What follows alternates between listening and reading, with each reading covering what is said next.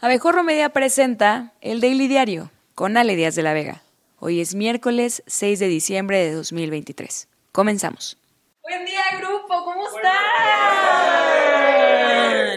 Ay, qué gusto me da verlos. Hoy es miércoles. Odio cuando dicen ombligo de semana, pero siempre siento un impulso de decir ombligo de semana. Así es que me voy a detener y me voy a presentar. Yo soy Ale Díaz de la Vega y les doy la bienvenida a este, su noticiero favorito. ¿Cuál más va a ser? El Daily Diario. Vámonos con las noticias más importantes en México y en el mundo. Qué raro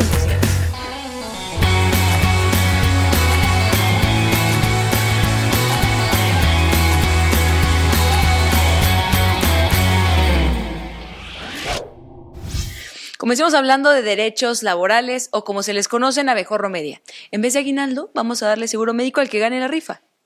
Como probablemente ya saben, actualmente se discute una iniciativa para reducir la jornada laboral de 48 a 40 horas, misma que tiene el apoyo de millones de trabajadores y a la que se oponen los ocho o nueve güeyes que resultan ser dueños de más de medio México. En medio de todo esto, el presidente Andrés Manuel López Obrador propuso abrir la discusión involucrando a empresarios, especialistas y a los mismos trabajadores, que según un oficio de parte de sus jefes, ese día no pueden ir porque justo tienen chamba. El mandatario abogó por un debate extenso. A ver, ¿por qué no quieres vivir en la oficina sin ver crecer a tus hijos?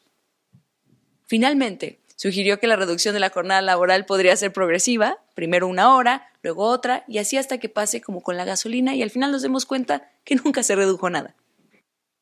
Hasta propondría respetuosamente que no se convierta el 12 en una fecha fatal, es decir, definitiva, que se dé tiempo y que incluso se invite a todos y se revise qué pasa en otros países.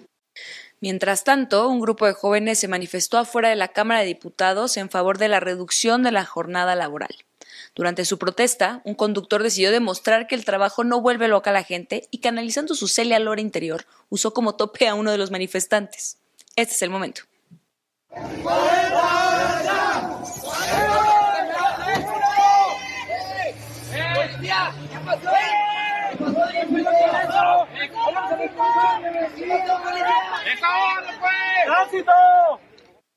En otro tema de la mañanera, López Obrador aclaró que la presencia de 11 militares estadounidenses en México no constituye una intromisión en la soberanía. Pues primero sería necesario que tuviéramos soberanía.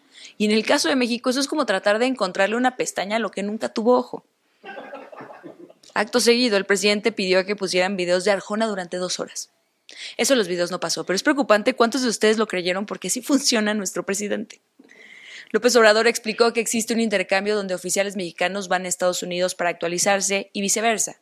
O sea, mexicanos van allá a tomar clases y gringos vienen acá a dar clases. Señor, eso no es viceversa. Eso nos hace los mensos del salón que ocupan tutorías. Finalmente, el presidente solicitó al Senado que no le hagan quedar mal con su patrón, Joe Biden, y que aprueben el permiso para que estos militares brinden capacitación a las tropas mexicanas durante casi dos meses. No es eh, ninguna eh, intromisión o eh, afectación a nuestra soberanía. Ya no es el tiempo de antes. Al referirse a la revelación de un testigo protegido de la Fiscalía General de la República sobre la presunta orden del expresidente Enrique Peña Nieto de espiar a empresarios y periodistas, López Obrador subrayó su desaprobación y destacó que quienes practican el espionaje no respetan a nadie que en su gobierno nadie usa Pegasus y que es más, esos mitológicos caballos con alas en realidad ni existen. Por favor, alguien marque a Nayeli Roldán, la reportera que comprobó hace unos meses que en este sexenio se ha espiado a defensores de derechos humanos y hasta Alejandro Encinas, nomás para ver si la desfachatez del mandatario no le provocó diabetes instantánea. López Obrador reiteró que su gobierno no realiza espionaje, pero que su administración utiliza escuchas legales autorizadas por jueces para tareas de inteligencia operativa especialmente en la lucha contra la delincuencia organizada. No escuchamos teléfonos de nadie, solo lo que tiene que ver con la seguridad, pero eso es para eh, no usar la fuerza. Eh, si se recurre más a la inteligencia, se usa menos la fuerza. En el caso del combate a la delincuencia organizada o al crimen. ahí sí hay escuchas. Miguel Ángel Osorio Chong, secretario de Gobernación durante el gobierno de Enrique Peña Nieto, negó haber recibido instrucciones o dado órdenes para llevar a cabo actividades de espionaje. En perfecto español, explicó que los dispositivos fueron usados para fortalecer los sistemas de inteligencia del CISEN y de la Policía Federal. Nunca recibí instrucción, nunca di la instrucción y nosotros en la Secretaría de Gobernación no teníamos el sistema Pegasus. Senador, ¿usted estaría en la disposición de declarar voluntariamente? Siempre lo he estado y cuando ha sido necesario lo he hecho y no tengo ningún inconveniente. Este, pero no es por mandato de un planteamiento hecho así, sino a partir de una investigación que se quiera hacer. Yo no tengo ningún inconveniente y ahí está toda la documentación de mi paso por la Secretaría de Gobernación. El ministro de la Suprema Corte de Justicia de la Nación, Javier Lainez Putisek, otorgó una suspensión que impide la desaparición de los 13 fideicomisos del Poder Judicial de la Federación. Así como lo escucha. Ahora López Obrador no podrá gastarse más de 15 mil millones de pesos para construir un balneario en el desierto de Sonora o la promoción de Mérida como sede de los siguientes Juegos Olímpicos de invierno. Esta decisión responde a las acciones de inconstitucionalidad promovidas por senadores y diputados de oposición.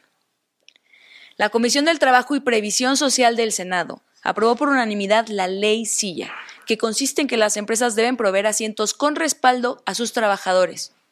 O sea, ¿tú derecho a una silla con respaldo? Hola, chavos, ¿cómo van? Pónganme una silla. Si no, la ley, van a ver.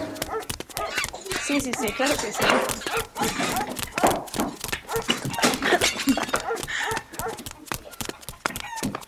Este sillón ya es prestación. ¿Qué diferencia? La nueva ley también prohíbe que los trabajadores permanezcan de pie durante toda su jornada laboral. Pero como en realidad no hay prisa, el decreto entrará en vigor seis meses después de su publicación y las empresas tendrán un año para adecuar su reglamento interno. La reforma está pensada principalmente para personas que laboran en ventas como supermercados, tiendas departamentales y comerciales. Por el que se modifican diversos artículos de la Ley Federal del Trabajo en materia del derecho al descanso durante la jornada liberal laboral. Laboral conocida como ley silla. En consecuencia, remitas el presente dictamen a la mesa directiva para su trámite legislativo correspondiente.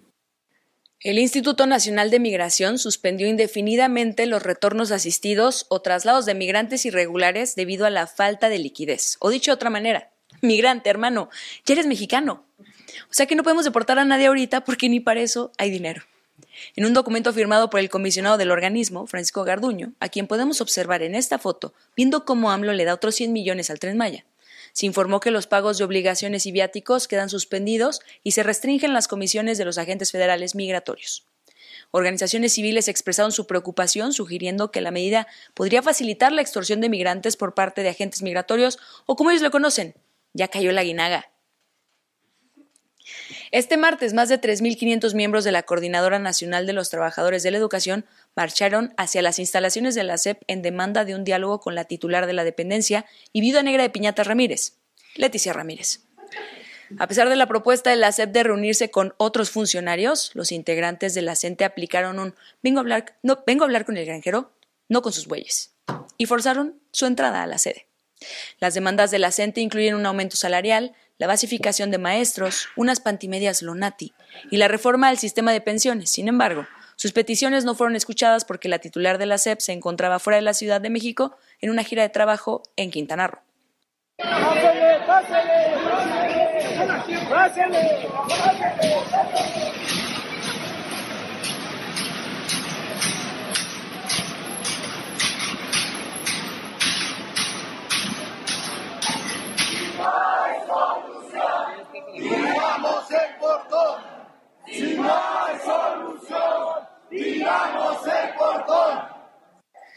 El 17 de diciembre iniciarán las obras de rehabilitación en la línea 9 del metro de la Ciudad de México con una duración estimada de cinco meses.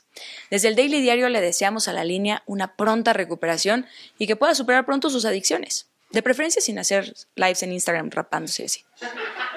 Las obras con un presupuesto aproximado de 220 millones de pesos fueron anunciadas para agosto de este año, pero su inicio se retrasó para evitar afectar la movilidad tras la conclusión de la primera etapa de rehabilitación de la línea 1 entre Pantitlán e Isabela Católica.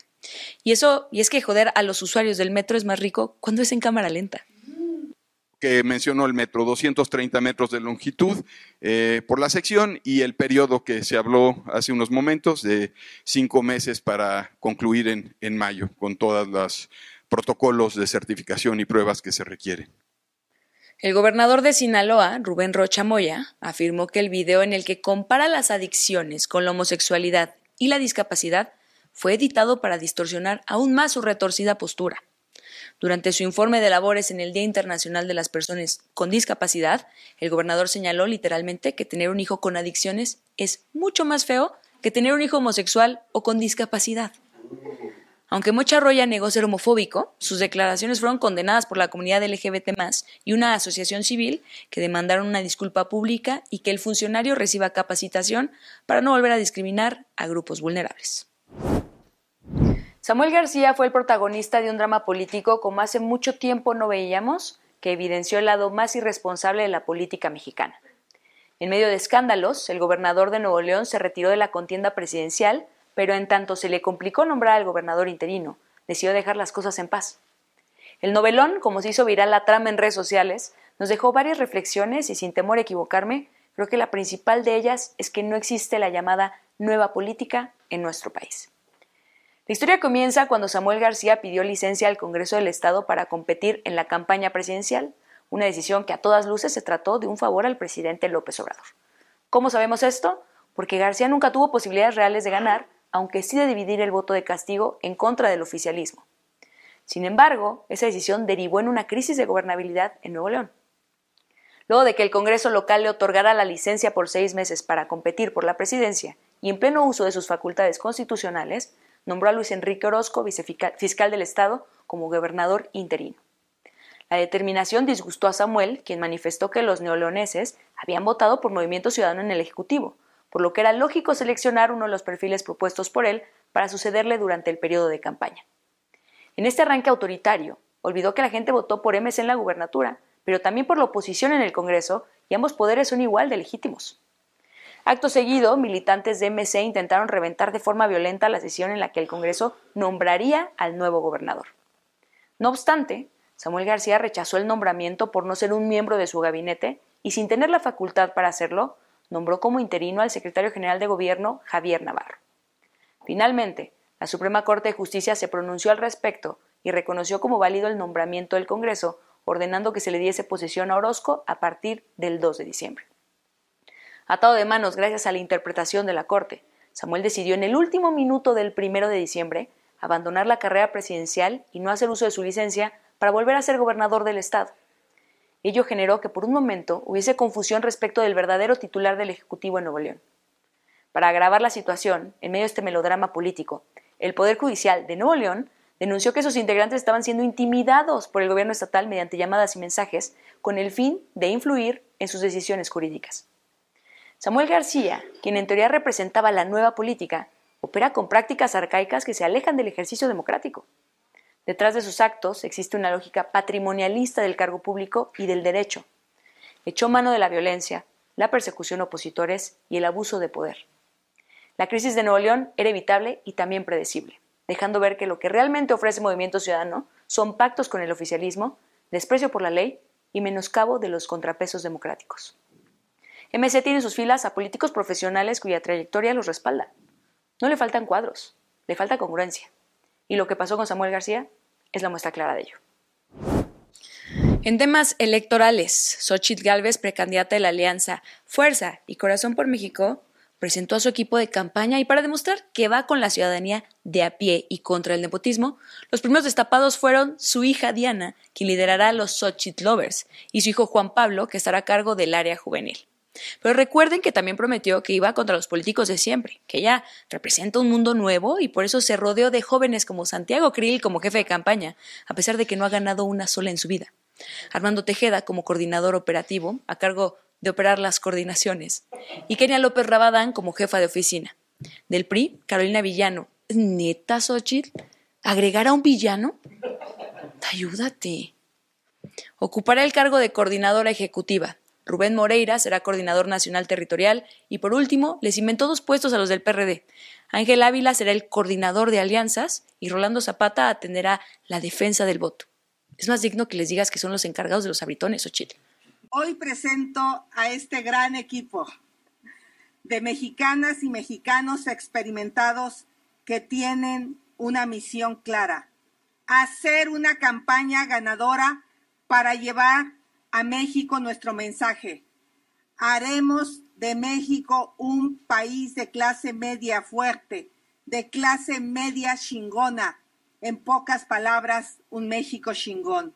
En tanto, la precandidata de la 4T, Claudia Sheinbaum, dijo que el equipo de Xochitl representa el pasado y la corrupción, a diferencia del de ella que tiene a pensadores, luchadores, intelectuales, y también a Gerardo Fernández Noroña. O sea, ¿qué pueden ofrecer? Pues el pasado, un pasado de corrupción que ya vivió nuestro país. O sea, en cambio nosotros tenemos a todo el movimiento, a quien hizo el proyecto de nación, eh, intelectuales, pensadores, luchadores. Por su parte, el dirigente de Morena y tío que vive con su roommate desde hace 20 años, Mario Delgado, describió al de Xochitl Gálvez como el equipo de puro perdedor y puro cartucho quemado. Pues es que hay puro perdedor, puro cartucho eh, quemado. Santiago Krill pues perdió contra López Obrador aquí por la jefatura de gobierno. Luego se dedicó a dar permisos de casinos en la Secretaría de Gobernación. Rubén Moreira, pues es el mapache mayor eh, de Coahuila. Carolina Villano, pues ya perdió. Le ganamos, le ganó Julio Menchaca en Hidalgo. También anunció que este jueves se reunirán los comités de la 4T para realizar el sorteo de las fórmulas de género al Senado. Es decir, si la fórmula en cada estado será encabezada por una mujer, un hombre o Ana Guevara. Con la excepción de las nueve entidades donde se determinó el género a partir de quién había ganado la encuesta a la coordinación estatal. El segundo lugar pasó directo a encabezar la primera fórmula del Senado. Entonces, en esas nueve entidades está determinado ya el género. La Comisión de Quejas y Denuncias del INE ordenó a Samuel García la eliminación de videos y publicaciones en redes sociales en los que aparecen los rostros de menores de edad, ya que el político no presentó las autorizaciones necesarias ni difuminó sus rostros, pues es bien sabido que hacer que un niño aparezca junto a la carota de Samuel es considerado violencia infantil en al menos 27 países. La presidenta de la comisión instó a Movimiento Ciudadano y a Samuel García a ser cuidadosos con la identidad de los menores, incluso en eventos públicos. México se ubicó en el puesto 51 de 81 países en el Programa Internacional para la Evaluación de Estudiantes de la OCDE, que mide estudiantes de 15 años en matemáticas, lectura y ciencias. 51 de 81. O como le conocen los estudiantes mexicanos, entramos al top 10. México experimentó una disminución de 14 puntos en matemáticas, 5 en lectura y 9 en ciencias. Solo el 0.7% de los estudiantes mexicanos se situaron en los niveles más altos de desempeño, mientras que el 34.4% se ubicó en los niveles más bajos. Curiosamente, mismo porcentaje de intención de voto que trae Claudia Sheinbaum. Mm. Singapur, Japón, Corea del Sur, Estonia y Suiza destacaron como los mejores países en la prueba PISA, mientras que México mejoró en la prueba Corre. ¿Acaso esté por medio del futuro de México? No seas así, carajo, por favor.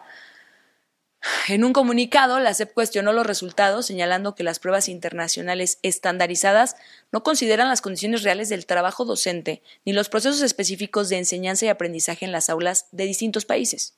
Además, reconoció que la evaluación se llevó a cabo en una etapa de pandemia.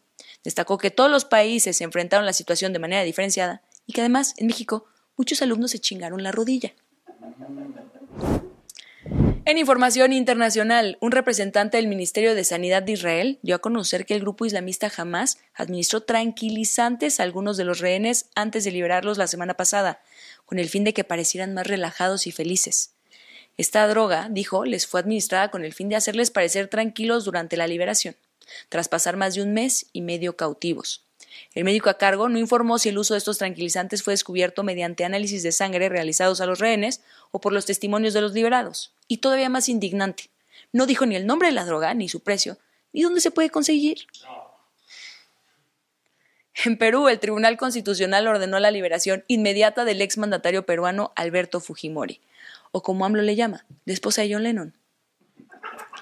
Revocando una decisión previa de la Corte Interamericana de Derechos Humanos que había instado al Estado peruano a mantenerlo preso. Fujimori, de 85 años, cumplió una condena de 25 años por su responsabilidad como autor intelectual de asesinatos y lesiones graves cometidos durante su gobierno entre 1990 y el 2000. La demanda de su liberación se basa en un indulto previamente anulado que lo beneficiaba por razones humanitarias. Kim Jong-un, líder de Corea del Norte y niño explorador de la película Hope, hizo un llamado, entre lágrimas, a las mujeres de su país a tener más hijos a fin de contrarrestar la disminución de la tasa de natalidad. Vamos para allá, respondió tu tío, el que tiene dos divorcios y cinco demandas de pensión alimenticia. En la quinta Conferencia Nacional de Madres, Kim destacó el papel central de las mujeres y señaló la necesidad de tomar medidas para prevenir la baja tasa de natalidad, situación que no es por meter mi cuchara, pero se resolvería abriendo un CONALEP en Corea, no, no más digo. Aunque no hay cifras oficiales, según el Fondo de Población de las Naciones Unidas, la tasa de fertilidad en Corea del Norte de alrededor, es de alrededor de 1.8 hijos por mujer. O sea, un hijo completo y otro sin una pierna o un brazo. En los deportes, el futbolista argentino Lionel Messi fue galardonado como deportista del año por la revista Time, que señaló que el rosarino logró hacer lo que antes parecía imposible, convertir a Estados Unidos en un país de fútbol. Gracias, Messi, respondieron miles de niños en medio de tiroteos escolares. Como el artículo aparece ilustrado con varias fotografías en las que el astro aparece vestido con el uniforme rosa Inter de Miami, se espera que próximamente Eduardo Verastegui le declare la guerra al fútbol. En España, la Fiscalía de Madrid solicitó cuatro años de prisión para cuatro miembros del grupo Ultra Frente Atlético, acusados de colgar un muñeco con la camiseta del jugador del Real Madrid, Vinicius Jr., en un puente cercano a la ciudad deportiva del Real Madrid. Según la Fiscalía, los presuntos autores de esa acción, ocurrida el 26 de enero, antes de un partido entre el Real Madrid y el Atlético de Madrid, son miembros de un grupo identificado ideológicamente con la extrema derecha. El Ministerio Público les imputó un delito de amenazas y otro contra los derechos fundamentales y libertades públicas, al tiempo que les reclama una indemnización conjunta de 6.000 euros por los daños morales causados al futbolista. El pronóstico de salud del muñeco aún es reservado. La boxeadora Amanda Serrano anunció su renuncia al título de las 126 libras del Consejo Mundial de Boxeo, debido a que el organismo se negó a permitirle pelear bajo las reglas de los hombres. La puertorriqueña hizo historia en octubre al ganarle a la, a brasileña Danila Ramos en un combate a 12 asaltos de 3 minutos, cuando la regla general para las peleas titulares de mujeres es de 10 asaltos de 2 minutos, con pausas de media hora para ir al baño con una de sus amigas. Bueno, jóvenes, llegamos así al final de esta emisión. Sí, ya se acabó, pero oigan, no se pierdan hoy la Chisma Web y Multitask, los mejores programas de entretenimiento y tecnología grabados en este estudio. Recuerden también suscribirse, darle like a todos nuestros contenidos. Estamos en todas las redes sociales como Abejorro Media y nos encuentran, por supuesto, también en nuestro sitio web abejorro.com. A mí me pueden seguir en Instagram, TikTok, Twitter y si no, no pasa nada. Nos vemos mañana aquí con más noticias. Yo soy Ale Díaz de la Vega y esto fue El Daily Diario.